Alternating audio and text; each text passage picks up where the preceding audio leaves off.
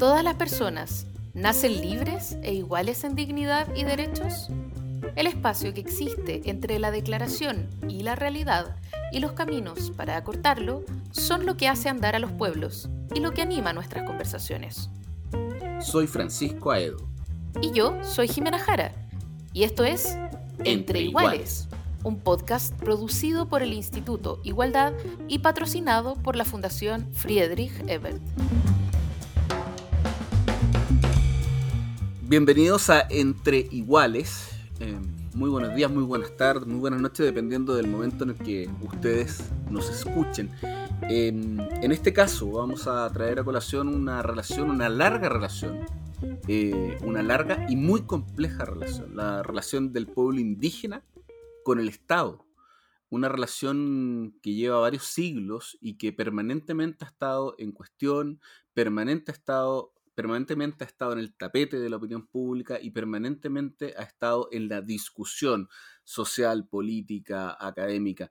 Eh, es así como en el último tiempo hemos visto lo que ha ocurrido también en eh, la zona de la Araucanía con el ataque incluso a un equipo eh, periodístico de Televisión Nacional de Chile, pero también en los últimos meses pudimos asistir a largas jornadas de discusión eh, políticas previas al acuerdo que finalmente posibilitara escaños reservados para los pueblos indígenas en el proceso constituyente, ahí donde hubo que ceder eh, muchos puntos fundamentales de forma de poder finalmente garantizar la existencia de dichos escaños en la Convención Constitucional que eh, pronto tendrá nuestro país. Esos son algunos de los temas que vamos a estar conversando próximamente, ¿cierto, Jimena Jara?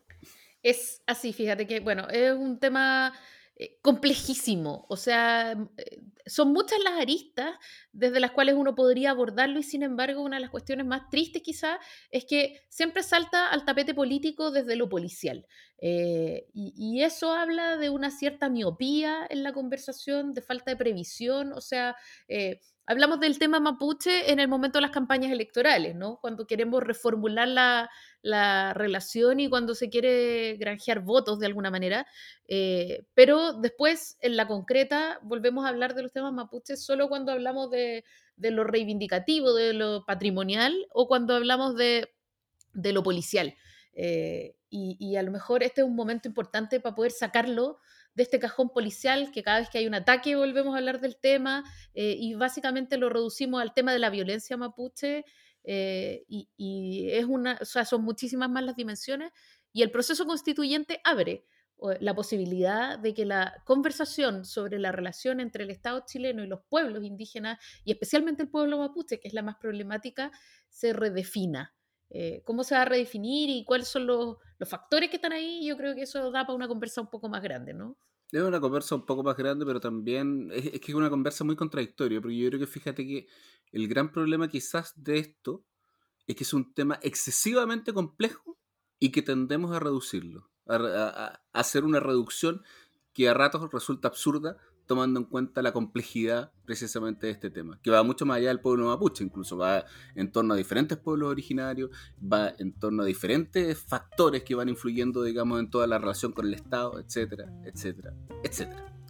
Así que para poder ir abriendo y un poco eh, soplando la madeja, tratando de comprender cómo, cómo se desanudan quizás estos temas, tenemos eh, una súper invitada que es eh, Antonia Rivas.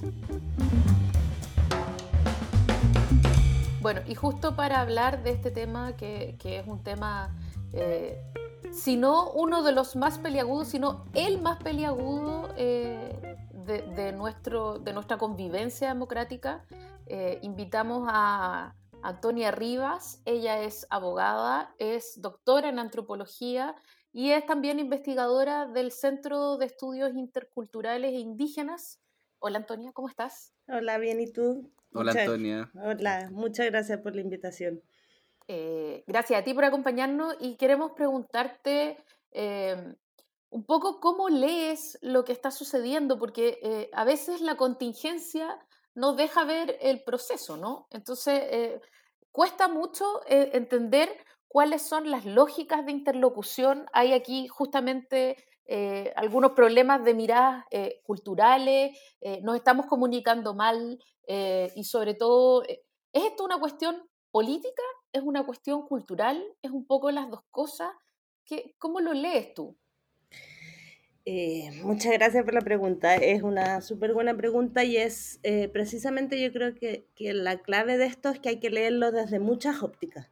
Eh, o sea, en general lo hemos leído desde la óptica cultural, por decirlo así, de diferentes pueblos que, que no dialogan, pero también desde la óptica de la seguridad pública, de, de, de, lo, de la militarización de, o de, de, lo que está pasando, de la violencia, por decirlo así. Entonces yo creo que la única manera posible de abordar esto es abordarlo desde muchas ópticas y desde muchos ejes.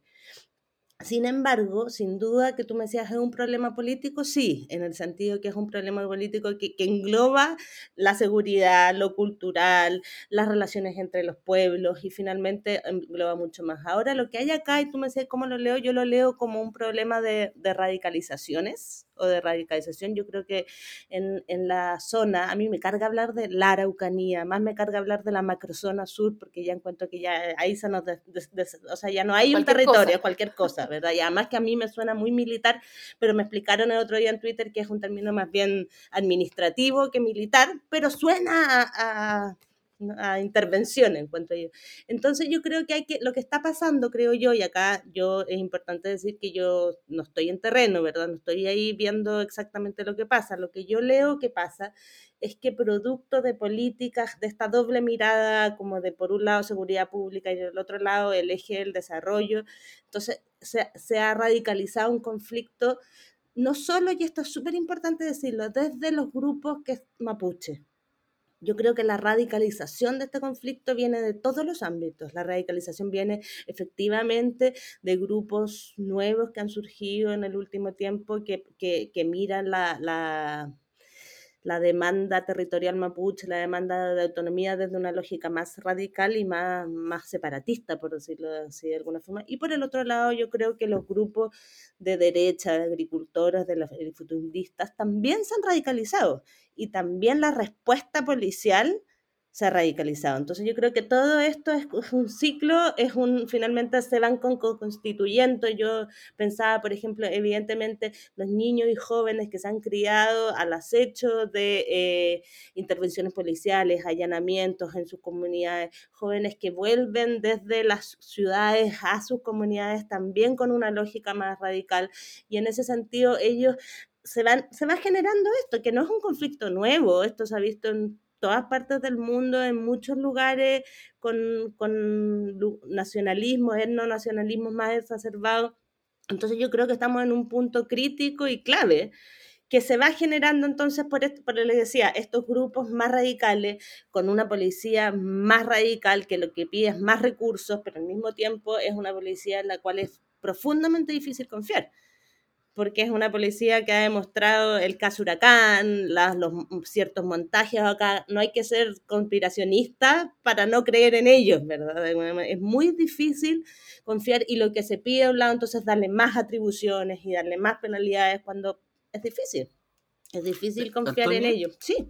Perdona, Antonio, en, en, ese sentido también no pasa, no se mezcla también con, el, con a lo mejor un error histórico, por decirlo de alguna manera, porque históricamente hemos visto siempre como una especie de desarrollo como asistencialista, ¿no? De, uh -huh. de, parte de Chile, o sea, la entrega de tierra, ayudas, digamos, un esfuerzo económico, quizás más, más, más fuerte en algunos casos, más débil en otros, dependiendo quizás del signo de, de, turno, pero que se traducen finalmente como en una falta de comprensión del problema, ¿no? Porque, y ahí va la pregunta para ti, eh, en ese contexto no se, no se continúa perpetuando la exclusión del mundo indígena, o sea, de su proyecto, de su cosmovisión, de su mirada en la construcción que finalmente tenemos que hacer entre todos y todas como sociedad? Absolutamente, sí, estoy muy de acuerdo con el diagnóstico. Lo que yo hablaba de esta doble mirada siempre se habla como el garrote y la zanahoria, ¿verdad? En esta idea de como, por un lado, están estas políticas de desarrollo que son de un desarrollo además de la misma lógica nuestra, ¿verdad? Y ahí empezamos, por ejemplo, ¿por qué? ¿Qué pasa con estas tierras que se han entregado y no se han hecho nada? Bueno, tendría que hacerse algo en estas tierras, efectivamente, si son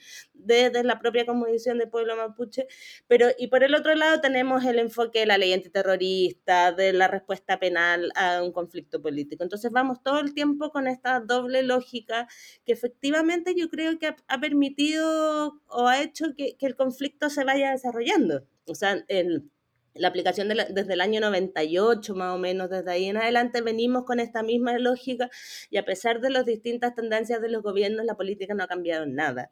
¿Verdad? Sigue siendo la misma idea, bueno, en algunos se entregará más tierra que otros, pero finalmente ya el sistema de compra de tierras, que es algo que podemos conversar, que también es, largo, es preocupante. Yo estaba revisando las cifras de entrega de tierras de este gobierno y han sido muy, muy, muy bajas, no se están ejecutando los presupuestos y eso pareciera que también ha ayudado a que eh, haya más acciones reivindicativas de ocupación de terreno de territorios. Entonces, al no comprarse tierra, que es como un pequeño remedio, una homeopatía que se va entregando todos los, todos los meses, todos los años, este gobierno ni siquiera ha hecho eso. Entonces, al no pasar eso, pareciera que hubo un llamado, y esto no lo tengo tan claro, dentro de muchas comunidades a tomarse terreno. Y eso también incrementó la, la, tensión en la zona ahora, ¿verdad? Porque cuando se toma un terreno y se reivindica un terreno, entonces llega la policía y se, se pone ese terreno en resguardo y así vamos generando entonces este, este espiral. Eh, y sin duda, claro, tiene que ver con, con, la falta, como hay una política pública relativa a pueblos indígenas que, que, es una política que se basa fundamentalmente en dos ejes. Un eje que es la entrega de tierra, que es un mercado de tierra, que es muy complejo, ¿verdad? Porque además la CONADI compra tierras a las personas que, que están, eh, que es súper difícil de explicar, pero que compra tierras a solo aquellas personas eh, que las están ofreciendo y generalmente que son reivindicadas por las comunidades que tienen títulos de merced asociados a esos territorios. Y eso en términos de compra, de generar un mercado muy difícil. ¿Por qué? Porque los precios, por ejemplo, a los cuales se compran han, crecido sustantivamente en los últimos meses. Hay un solo comprador que es la CONADI. Entonces, el mercado ha resultado ser cada vez más ineficiente, ¿verdad? Porque cada vez de alguna manera se compra menos tierra a un mayor precio. Y por el otro lado están todas las políticas productivas que pueden ser buenas, ¿verdad? Sí, es importante acá además, y esto es para que cambiemos también un poco, es súper difícil hablar del pueblo mapuche como un todo. ¿verdad? Y ahí cuando dicen lo que pasa es que el pueblo mapuche, la gran mayoría del pueblo mapuche es pacífico, o los, el pueblo mapuche ayer en una decía, tiene muy buen corazón, no me cabe duda que hay gente que, que quiere un desarrollo económico o que o que quiere finalmente, eh, no sé, más tractores o impulsar un proyecto turístico de envergadura, habrá otros que no. Y esa idea de como de presentar, o lo que tú me decías, Jimena, al principio, de esta idea del interlocutor válido, ¿verdad? Es una obsesión desde el gobierno de tener como una especie de presidente del pueblo mapuche con el cual se pudiera dialogar. Y es importante entonces ahí darse cuenta que desde el pueblo mapuche hay liderazgos diversos, hay tendencias distintas y al igual yo acá siempre hablo de los pueblos que habitan en el territorio de Chile, incluyendo al pueblo chileno. Y el pueblo chileno hay gente que votó por el rechazo y hay gente que votó por el apruebo y en el pueblo chileno también hay gente que opina que el acuerdo de noviembre es una aberración y hay otros que no. Lo mismo pasa en el mundo indígena y en el mundo mapuche particularmente. Perdona Antonia, y perdona muy breve, lo que pasa es que estoy casi seguro que creo haberles leído algo a, ustedes, al, Centro de Estudios Interculturales de, eh, Indígena, CIRNO, hace poco respecto de ese tema, o sea, creo que sacaron una encuesta y, donde finalmente, o un estudio, y que finalmente lo que, lo que planteaba un poco era lo que estabas diciendo tú, que se solía, que se solía asumir y que no era correcto, digamos que, que, que, el, que indígena o el mundo indígena finalmente como que sostiene una sola visión sobre, lo, sobre sus derechos. Y eso, de alguna manera, es lo que, es lo que eh, tanto en ese estudio como en estudios anteriores, digamos, se demostraba, que finalmente estamos hablando de una multiplicidad que es imposible de generar un solo interlocutor, como tú estabas diciendo a propósito de la pregunta que hacía Jimena. E, eso fue un estudio que hicieron ustedes, si no me equivoco. Sí, es una encuesta multi, o sea, que se lleva haciendo durante mucho tiempo, que viene sostenidamente demostrando que hay una tendencia favorable, ahí se entrevistan indígenas y no indígenas, eh, al reconocimiento de los pueblos indígenas, al reconocimiento de la deuda histórica, hay variantes sobre, por ejemplo, qué significa el multiculturalismo o la plurinacionalidad, y ahí son son, otros temas, pero es una tendencia que muestra que hay una sostenido el apoyo a las reivindicaciones del pueblo mapuche en general. Ahora, claro, ahí hay ciertas visiones respecto a la violencia o los escaños reservados que son interesantes de ver, pero, pero como dices tú, y además es interesante que incluso dentro de los pueblos indígenas están estas, estas variantes. Y eso es interesante, por ejemplo, en el debate de los escaños reservados, uno de los grandes temores de la derecha era que estos, estos escaños iban a ir todos a, la izquierda o a la centroizquierda, y eso no es cierto, no hay manera de saberlo, ¿verdad? No hay manera de ver finalmente, y es súper asimilacionista pensar que eh, las demandas o, o como los pueblos indígenas entienden la política se asocian inmediatamente a un sector. Antonia, cuando, eh, cuando uno trata de, mirar la, como la mirada desde lo administrativo, desde lo ejecutivo, evidentemente eh, un gobierno que tiene cuatro años por delante, y no estoy pensando, por cierto, en el gobierno de Piñera, eh, cuyo subsecretario del Interior tiene tierras indígenas, ¿no? o, ex subsecretario del Interior tiene tierras indígenas, sino que estoy pensando en un gobierno X que tiene genuina voluntad de resolver un tema como este, que evidentemente es un tema que no se resuelve además en un periodo de cuatro años. Eh, entonces, eh, entienden que es muy complejo, pero es como, ya, ¿qué hago? ¿Qué hago? Eh, y esa es la gran tragedia, porque ¿qué haces si en el fondo tienes tierras que tienen dobles dueños? Eso es finalmente lo que ocurre, y son dobles dueños legítimos. O sea, tiene, hay gente que tiene títulos de merced y que hoy día no tiene su tierra, y otra gente a la que se le entregó tierra que legítimamente también, y que, y que por lo tanto una misma tierra es reclamada por, por dos dueños, eh, y no hay una forma fácil de resolver un, problema de, esa naturaleza, ¿no? Eh, y por otro lado, eh, está el tema de la autonomía, de cuánto se pueden autodeterminar ellos mismos. Unos quieren más, como dices tú, otros quieren menos, ¿no? y en este diálogo, además, se genera, de alguna manera, la amenaza policial por otro lado, que hace que también la resistencia sea mayor, ¿no? O sea, todos sabemos que eh, en contextos de mayor amenaza externa, eh, las colectividades, los grupos humanos, las nacionalidades, etcétera, reaccionan mucho más fuertemente porque se ven más amenazados y por lo tanto reivindican mucho más fuertemente su identidad. Entonces, en este panorama, ¿qué puede hacer? ¿Qué podemos partir haciendo? ¿no? Este gobierno había partido un poco tratando de instalar una idea de los diálogos que por supuesto con, con, toda la operación posterior que terminó con la muerte, eh, con el asesinato de Catrillanca, eh, se fue a la punta del cerro, pero ¿por dónde empezamos? Mm. Un súper buen diagnóstico el tuyo, Jimé. Eh, yo, yo estoy de acuerdo, ¿verdad? Yo creo que, a ver, es que hay varias, varias capas de esto. Uno, que este es un, yo creo que si es que hay una solución, es una solución a nivel estatal. ¿verdad? No, de gobierno, y eso evidentemente implica una decisión en el sentido que tienen que estar los tres poderes involucrados, que es algo que siempre se dice, pero, pero es importante evidenciarlo. Por otra parte, ¿verdad? Yo creo que implica una voluntad política de reconocimiento importante de que estamos ante un problema grave, un problema al, al nivel de las violaciones humanas de la dictadura. ¿Verdad? En ese sentido yo veo que una, que una solución se aproxima por ahí y así es la experiencia comparada también, ¿verdad? Una especie de eh, tribunal de, de, reparación, una comisión de verdad histórica y nuevo trato. En el gobierno de Lagos algo se intentó con la comisión de verdad y nuevo trato para los pueblos indígenas, que tiene una cosa muy buena que es la verdad, ¿verdad? Quedaron ahí reflejadas las historias de la verdad, pero el nuevo trato se quedó ahí y las, las recomendaciones no se implementaron. Entonces yo creo que se tiene que hacer un esfuerzo, pero como un esfuerzo desde adentro, sustantivo, que tiene que tener que ver con reconocer y ir caso a caso. Yo creo que nunca se ha hecho un trabajo caso a caso por comunidad, con una especie de tribunal armado, integrado por pueblos indígenas, integrado por personas también que viven en la zona. Y acá un paréntesis que, que es algo súper importante que dices tú. Yo creo que es súper importante reconocer la complejidad del territorio de lo que está pasando en el sur. Entonces, que, que hay personas que legítimamente llevan ahí viviendo también 150 años, ¿verdad? Y eso es también importante reconocerlo. No es culpa de los colonos. En ese sentido, ellos también tienen derecho y ahí están. Hay una sentencia de la Corte Interamericana sobre pueblos indígenas que es súper interesante porque reconoce precisamente también los derechos de los colonos que se van a tener que ir a otro lado probablemente, que se van a tener, pero reconocer eso uno no puede pretender decir ya, aquí está los pueblos indígenas y no hay nadie más, porque eso no es cierto. Las realidades de la zona, las interacciones, los matrimonios mestizos, cómo, la, cómo se cruzan, el comercio, todo eso ha generado un, un ecosistema especial en esa zona.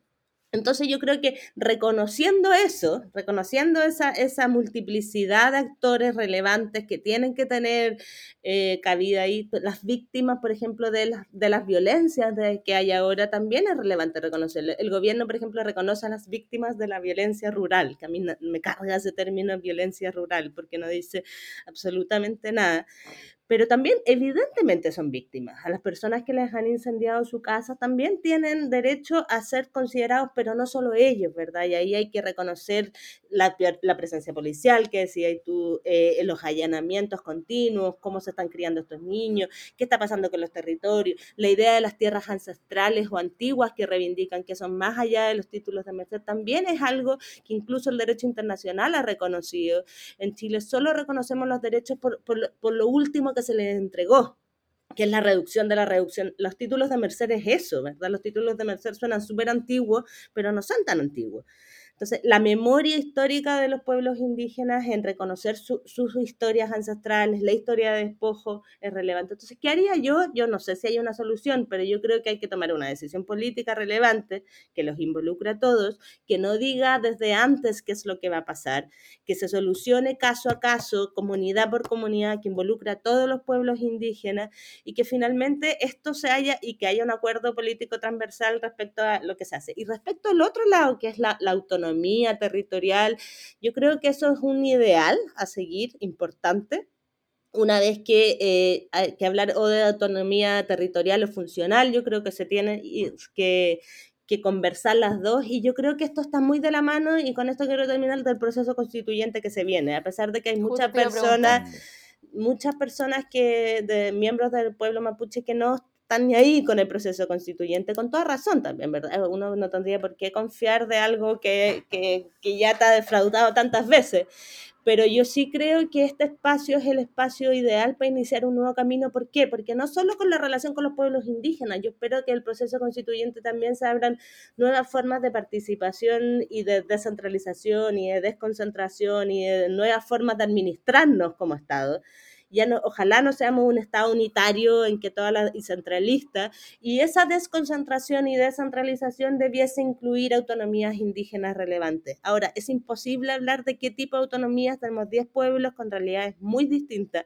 Es distinto hablar del pueblo chango, que cada vez es reconocido, que están en ese proceso de rearticulación con el pueblo mapuche y su diversidad. Y Entonces yo creo que es importante ir reconociendo procesos que no y acá hay otra cosa que es relevante que tiene que ver con aprender del ejemplo de Bolivia, por ejemplo, que tiene un aparataje gigantesco sobre derechos de los pueblos indígenas, que estableció las autonomías, pero están con muchos problemas por la burocratización de esas autonomías. Es muy difícil acceder a esas autonomías. Entonces, ¿cómo lo pensamos? Y ahí hay que empezar a pensar en los derechos a la justicia propia, a los derechos a la educación, a la salud, y también pensar en cómo esta, esta autodeterminación tiene dos variantes. También es importante que nosotros, nos, nosotros los pueblos de Chile, nos reconozcamos como plurinacionales y entendamos la ganancia y la importancia de empezar a aprender las historias indígenas. Por ejemplo, no sé si ustedes se acuerdan en el colegio, yo mi interés por este tema surge cuando me di cuenta en quinto básico de que estos pueblos que me enseñaban que vivían en ciertos lugares, efectivamente vivían actualmente,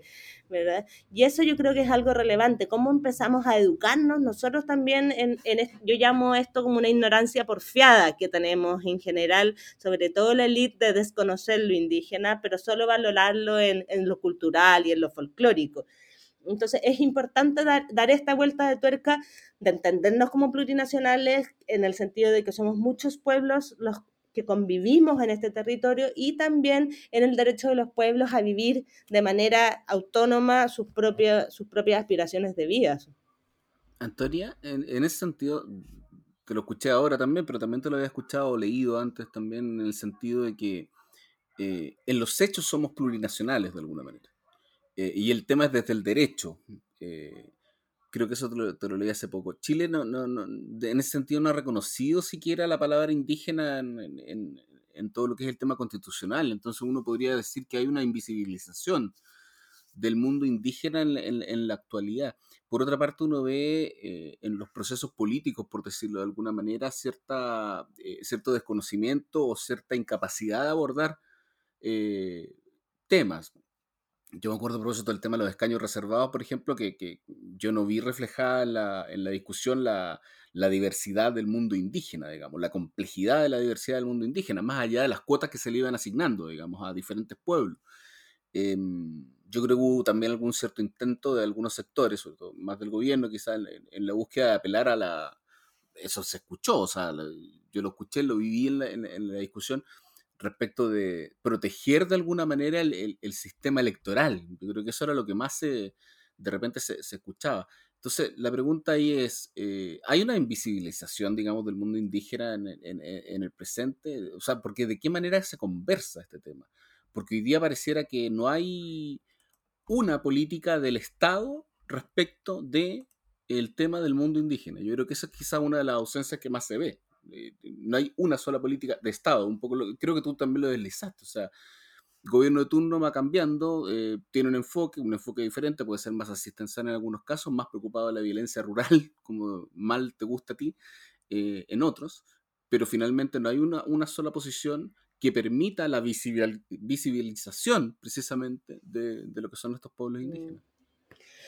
Eh, sí, es una... A ver, yo creo que la invisibilización viene desde, desde desde esta idea de entendernos como un Estado homogéneo desde hace mucho antes, ¿verdad? Esta idea de que somos todos chilenos y de apelar, muy de la dictadura también, de apelar de, de esta idea como de que somos todos parecidos y, creemos todos lo mismo y todos vibramos con la selección, ¿verdad? Y a todos nos gusta el 18 de septiembre. Pero esa idea que suena un poco caricaturesca, ¿verdad? Finalmente va generando esta, esta noción de que somos todos mestizos, Somos todos, porque algunos son diferentes, pero al mismo tiempo invisibiliza unas características, unos grupos especiales que son efectivamente los pueblos indígenas.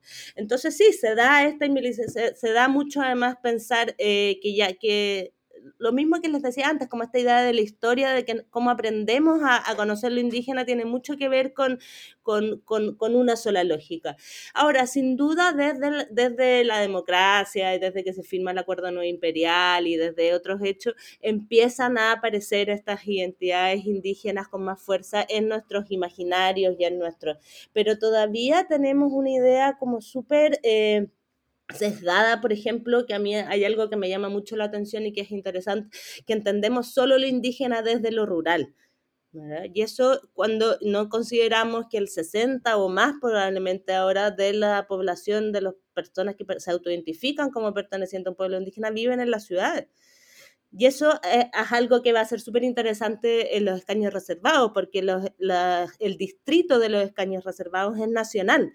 Entonces, no sé si ustedes han visto las campañas de los candidatos y candidatas mapuches a escaños reservados. Han tenido que recorrer todo Chile, básicamente, ¿verdad? Porque van a poder votar por ellos en todo, y son unos tremendos distritos que finalmente reconocen la diáspora indígena mapuche, fundamentalmente, que tuvo que pasar en las últimas décadas. Y eso es un fenómeno muy interesante, cómo entendemos lo indígena, y eso es algo que a mí me apasiona estudiarlo y pensarlo ahora, cómo entendemos lo indígena en la actualidad. Porque siempre tenemos esta, esta idea de lo indígena como atado a lo rural y atado también a lo tradicional del pasado. Entonces, por ejemplo, y acá hay algo que siempre se habla del mapuchómetro, o sea, de la idea de que uno tiene que cumplir ciertas características de alguna manera para ser considerado auténticamente indígena, auténticamente mapuche. Y eso se da mucho en la discusión de los caños reservados, toda la discusión sobre la, la autoidentificación. O sea, quienes podían votar eh, fue brutal. ¿Verdad? Porque lo que querían era básicamente pruebas eh, de ADN, no sé, genéticas, para determinar quién era o no era indígena, que iban a poder ser eh, aprovechados por personas no indígenas. Y acá hay un discurso que desde la antropología y desde los que estudiamos esto es, es muy difícil determinar definitivamente cómo se constituye quiénes son efectivamente indígenas y quienes no, y ahí, no sé, pues en Estados Unidos piden pruebas de sangre casi. Y acá, bueno, tenemos una lógica que está más asociada a la autoidentificación, pero hay que probar, hay que probar que uno es suficiente. Ahora, esto también tiene que ver que los propios pueblos no quieren que cualquiera se declare indígena, entonces están las, dos las dos variantes ahí que son súper interesantes. Iba a decir algo, pero se me olvidó. Yo aprovecho entonces el, el, el, el blanco.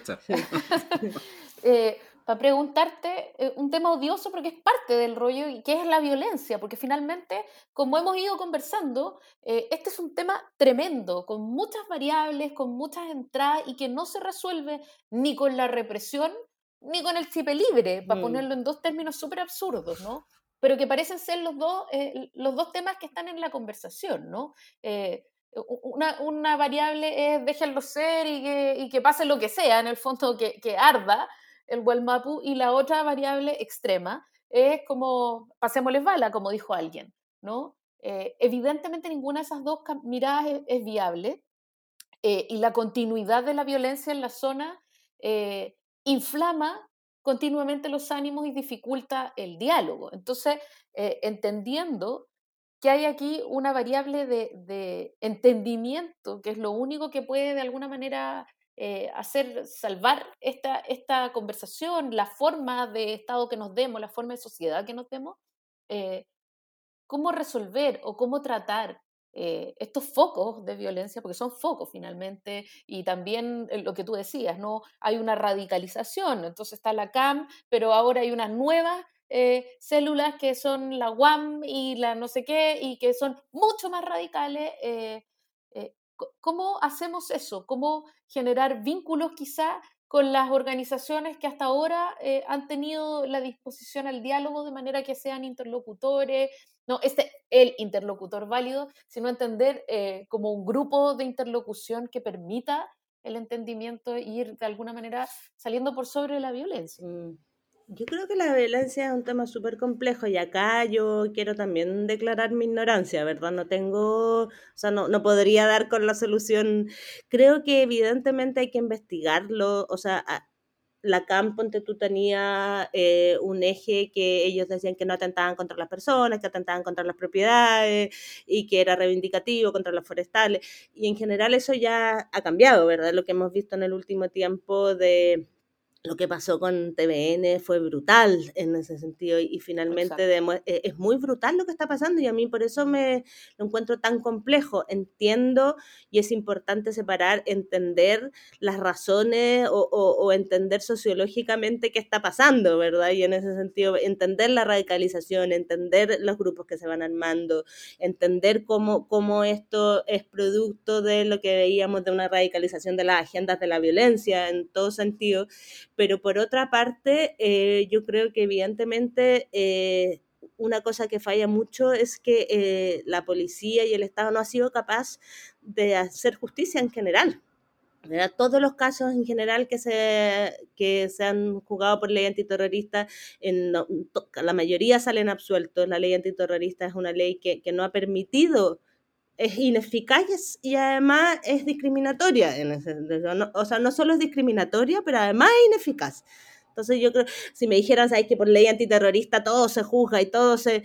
Eh, estaríamos un poco mejor quizás en ese sentido, pero tampoco permite eso. Entonces yo creo que es importante una investigación sobre la violencia, sí, yo creo que es importante que las fuerzas policiales actúen en acordancia con los derechos humanos, en acordancia con los protocolos policiales, que es algo que no hacen, ¿verdad? O sea, la cantidad de fallos, yo estoy ahora investigando eh, violencia policial y infancia y la cantidad de casos judiciales en que las cortes han dicho que no se están cumpliendo con los protocolos es brutal, ¿verdad? O sea, no se trata de allanar por allanar y tirar bombas y que los niños estén en el colegio y salgan intoxicados, porque eso es lo que pasa.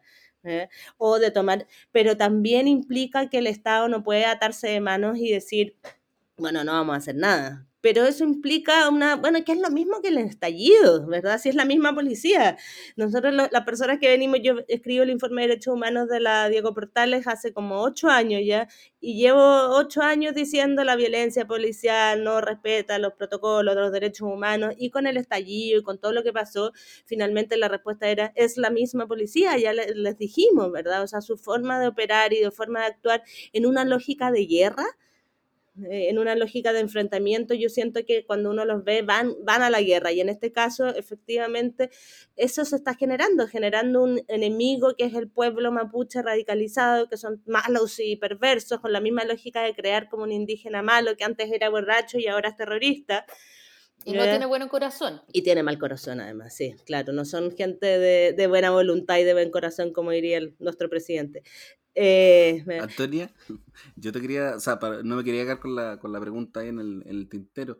Eh, más allá del tema económico, asistencialista, digamos, y más allá del tema constitucional, todo lo que es la esperanza que existe hoy día en torno quizás al, tema constitucional, que por lo que tú algo adelantabas, digamos, no en todos los sectores de los pueblos indígenas existe el mismo, la misma esperanza tal vez. Eh, pero más allá del tema asistencial, más allá del tema económico, más allá del tema de seguridad, que también ha sido un tema, yo te quería preguntar si es que no se da acá, me acordaba de Chimamanda Gosse Adichie cuando habla del, peligro de la historia única, en el sentido de que quizás eso, porque tú, tú lo acabas de decir en dos o tres frases antes de que yo partiera con la pregunta, respecto de qué manera nosotros, el pueblo chileno, de alguna, o, el Estado chileno, va construyendo imágenes del de, pueblo mapuche a lo largo de la historia.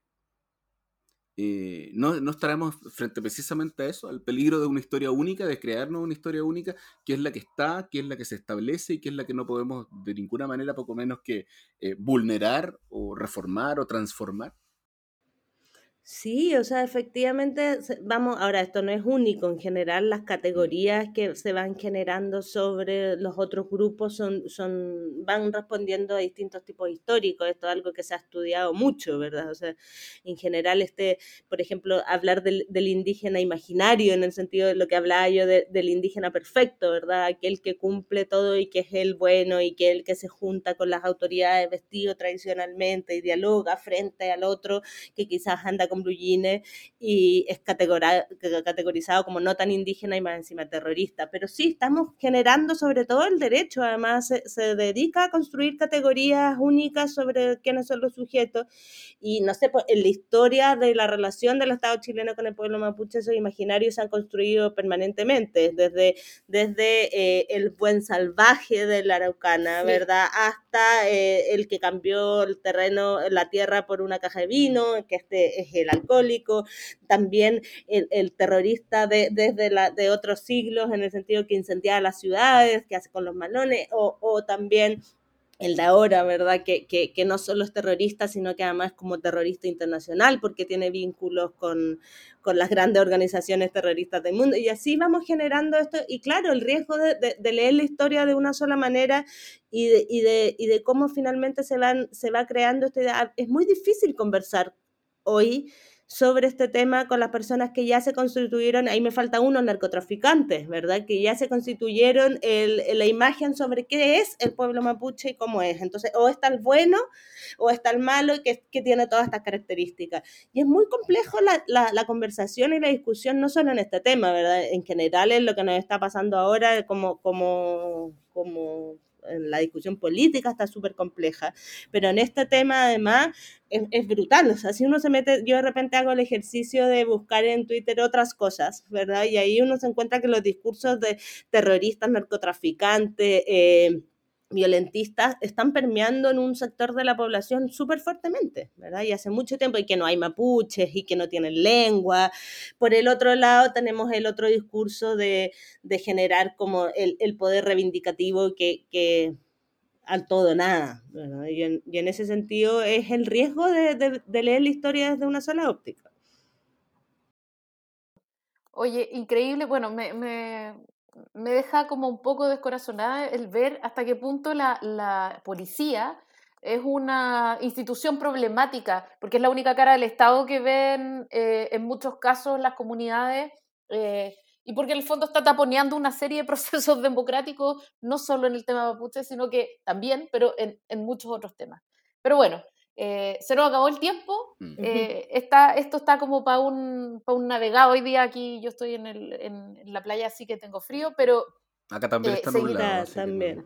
Que es, así que está para un navegado. Mm. Seguiremos conversándolo en otra ocasión, pero por ahora te quiero pedir que nos recomiendes, porfa, eh, una película, una serie, un libro, algo que nos pueda un poco hacer entrar en esta, en esta lógica de reflexión. Mm. Yo es, es difícil, ¿verdad? Pero creo que a mí hay una película que me gusta mucho este tema que se llama Mala Junta, que no sé si la han visto, que es una, es una gran película que, que muestra un poco desde la ficción de lo, el tránsito desde la ciudad a, a, la zona, al conflicto, a cómo se ve, y es una película que recomiendo mucho.